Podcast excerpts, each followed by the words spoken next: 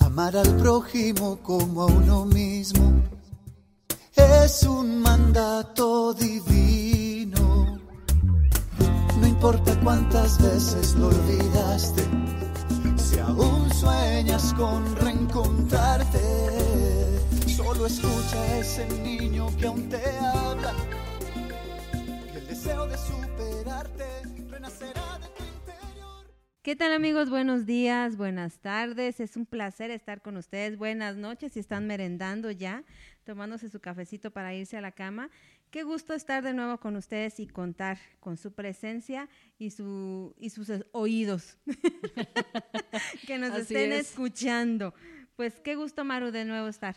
Pues muy, muy buenos días, buenas tardes, buenas noches. Aquí andamos como siempre. Pues una disculpa que sí los dejamos como esperando la semanita pasada, pero bueno, ya saben que esto a veces hay, hay, hay episodios o cosas personales que se nos pasan, pero aquí estamos nuevamente, muy contentas. Se nos complica tantito, pero felices porque iniciamos con, eh, seguimos con la primera temporada y luego Episodio a 1, tomar episodio la 2, segunda. episodio 3. Pero bueno, a los que nos extrañaron, que ojalá hayan sido muchísimos, pues vuelvan a escuchar el pasado, ¿no? Es- para que nos, sí, nos para que se acuerden. Exactamente. Y hoy, pues bueno, hoy seguimos platicando acerca de lo que es la gratitud, porque como nosotros pensamos, es muy importante estar agradeciendo todos los días y todo el tiempo por todas las cosas que nos pasan y lo que no también, ¿no? Y en esto, hablando de la gratitud, pues hay que recordar lo que se habló hace 15 días. 15 días. Pues bueno, sí hablábamos y, y estamos muy agradecidas con ese mes de la amistad, ¿no? Acabamos con nuestro mes de amistad, pero también nos acordamos y agradecimos los momentos felices y también los difíciles o tristes.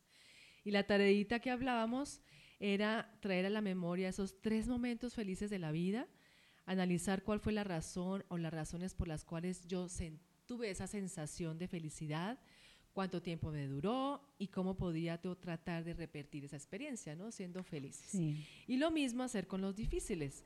Esas dos experiencias dolorosas de las que he obtenido algún aprendizaje y procurar pues comentarlas con alguien, con algún eh, pues, ser querido que tuviéramos cerca para poder comentar esos tiempos felices y esos tiempos difíciles. Qué maravilla, esperemos que sí hayan hecho su tarea porque nosotros sí lo hicimos y lo hemos platicado mucho. Yo con una amiga, este, nos pusimos tristes y luego contentas, pero bueno. Ay, sí, es- fueron muchas es- emociones. Pero es muy bonito. Todo esto, yo también, por mi casa también, por ahí en la familia también tuvimos eh, nuestros tiempos felices y nuestras emociones difíciles, pero bueno, eh, como todo, ¿no? es Los- parte de la vida. Las altas y bajas que se dan en la vida, que es Así parte es. de, de vivirlas y eso es bonito. Lo importante es que estamos juntos y que tenemos vida. Y bueno, para eso pues está el mensajito que siempre damos y dice así, entre las cosas más hermosas y preciadas que puedes dar y al mismo tiempo mantener están tu palabra, una sonrisa y un corazón agradecido. Mm, Qué bonito. Qué bonito, ¿verdad? Hermoso. Es lo que podemos dar. La palabra, la sonrisa y un corazón agradecido. Y un, cora- un corazón agradecido agradece el hecho de estar vivo, agradeciendo la vida, que es ahorita el tema que nos toca. Así es, vamos a arrancar con ese tema tan bonito. Y con tu cuento, Maru. Y con mi cuento, espero no, no ayudarlos mucho a sacar lágrimas. A, a mí personalmente este cuento me conmueve mucho, pero bueno, está un poquito largo, así que tengan paciencia y tú también, Eriquilla. Ok. Pero bueno, eh, esta es la historia de una de un señor, eh, de una persona que estaba en su última etapa de, de muerte y la cuida una persona que se llama Patty. Entonces les adelanto un poquito porque era su cuidadora. Él había pasado por muchas cuidadoras y esta como que fue la que le tuvo mayor paciencia a él. Entonces voy a narrar un poquito lo que sucedió. No era una enfermera titulada, ni siquiera una de esas asistentes especiales que van a clases para aprender a auxiliar a los enfermeros, a los enfermos terminales. Era simplemente una voluntaria, pero una voluntaria que había decidido pasar cada tarde de su vida con un libro en la mano, leyendo para los enfermos. Le encantaban los libros y recuerdo haberla estado mirando durante horas, al parecer sin pestañear mientras leía. Leía de un modo muy expresivo todas las historias que me gustaban escuchar. A veces lloraba o reía para ilustrar mejor la historia. Con mucha frecuencia levantaba la vista para ver si seguía escuchándola o si necesitaba algo. Yo jamás necesitaba nada.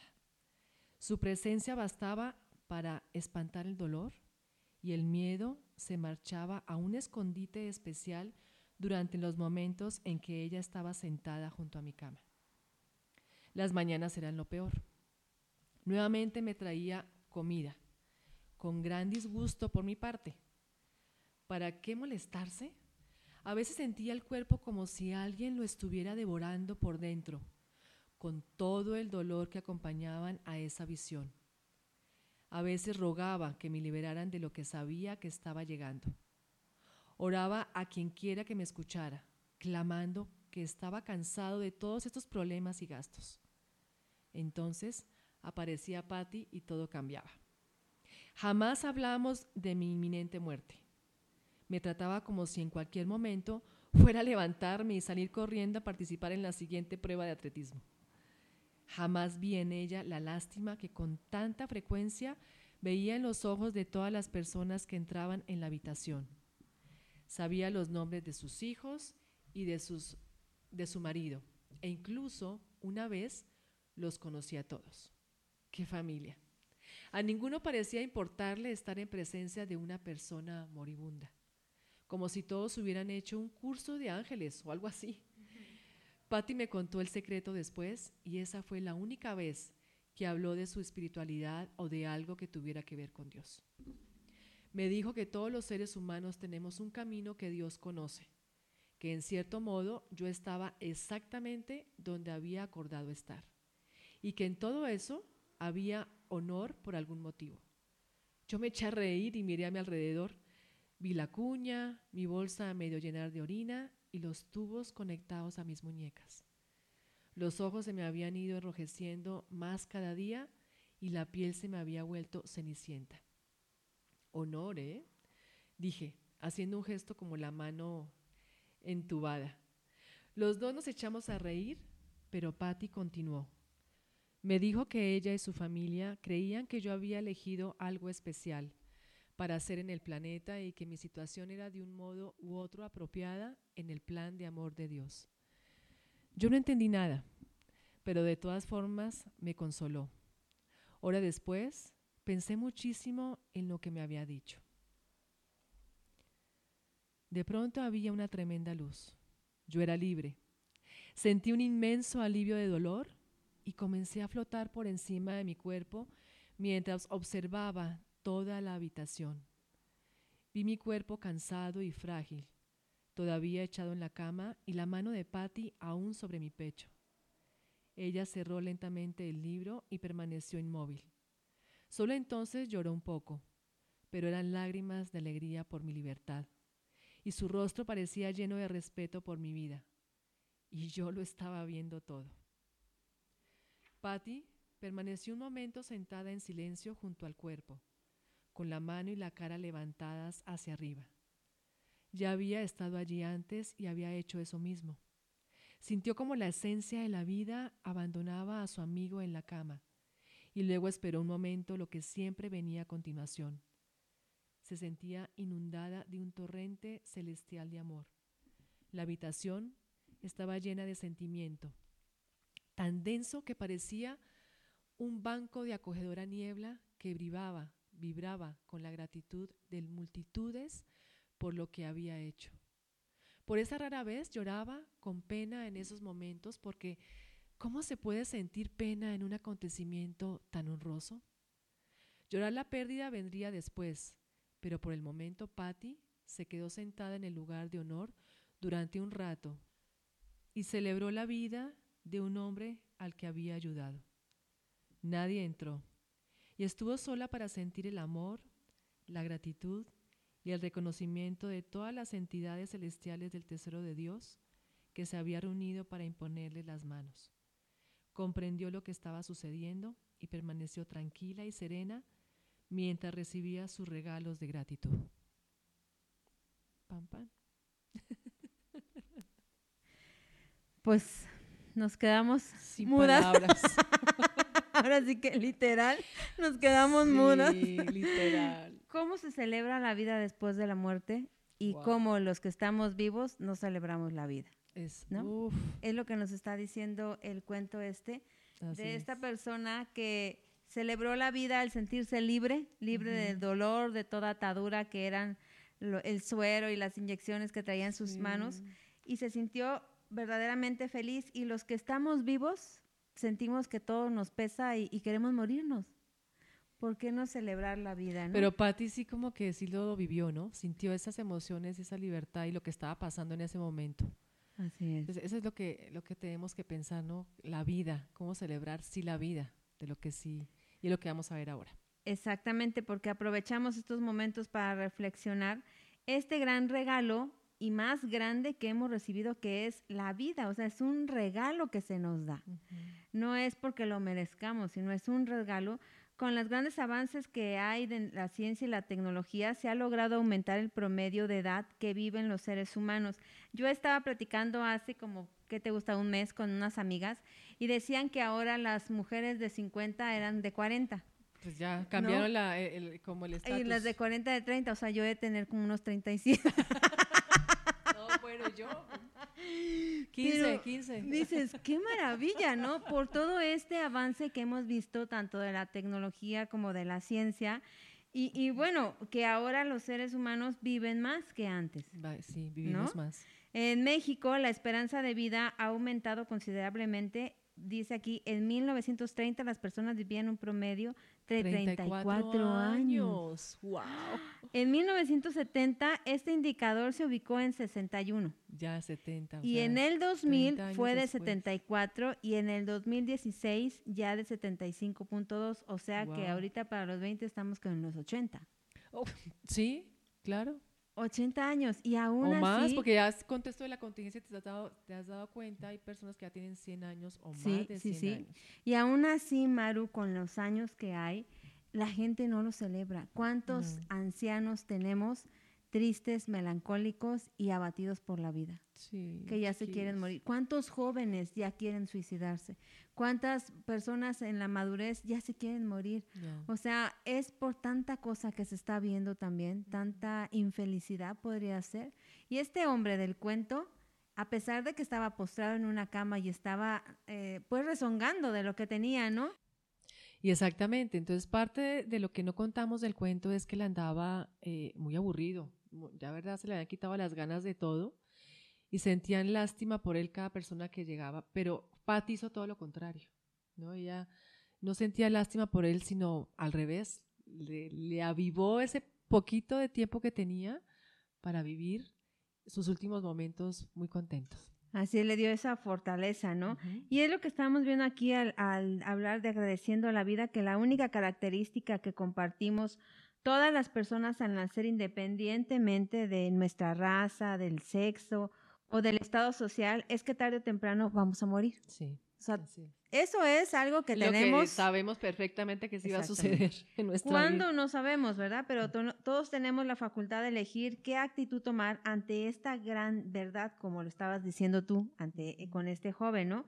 Podemos ser fatalistas, resignarnos y esperar con angustia, enojo o tristeza, como era el caso de él, el momento de nuestra muerte, o podemos gozosamente aprovechar la vida que tenemos con alegría, entusiasmo y gratitud.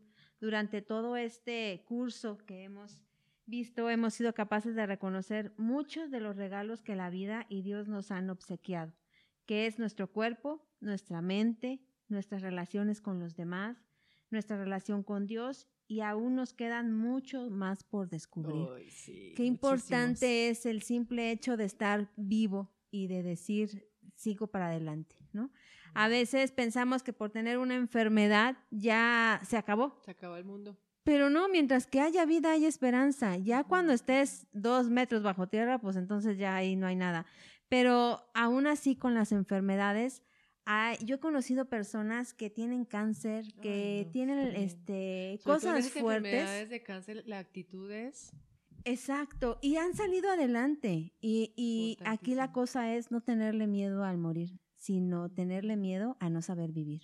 a no saber vivir, exactamente. Así es. Porque eh, justo lo que tú dices ahí de que cuando tomamos la actitud diferente con respecto a una enfermedad. Y realmente sí queremos que esa actitud nos la cambiemos y nos saca adelante porque si estamos como dicen aquí que dijiste que estoy como eh, con falta de ánimo, con esa tristeza, con ese enojo, pues no vamos a llegar a ninguna parte con lo que estoy, con lo que realmente estoy pasando en mi cuerpo. Pero cuando la actitud es increíble, porque lo hemos visto cómo la actitud hace que la gente salga de lo mal que se encuentra. Así es, ha mejorado. Y por eso, pues como siempre, hay preguntas, Maru, cuestionamientos. Pues aquí vamos a reflexionar eh, qué he aprendido de estas reflexiones acerca de la gratitud.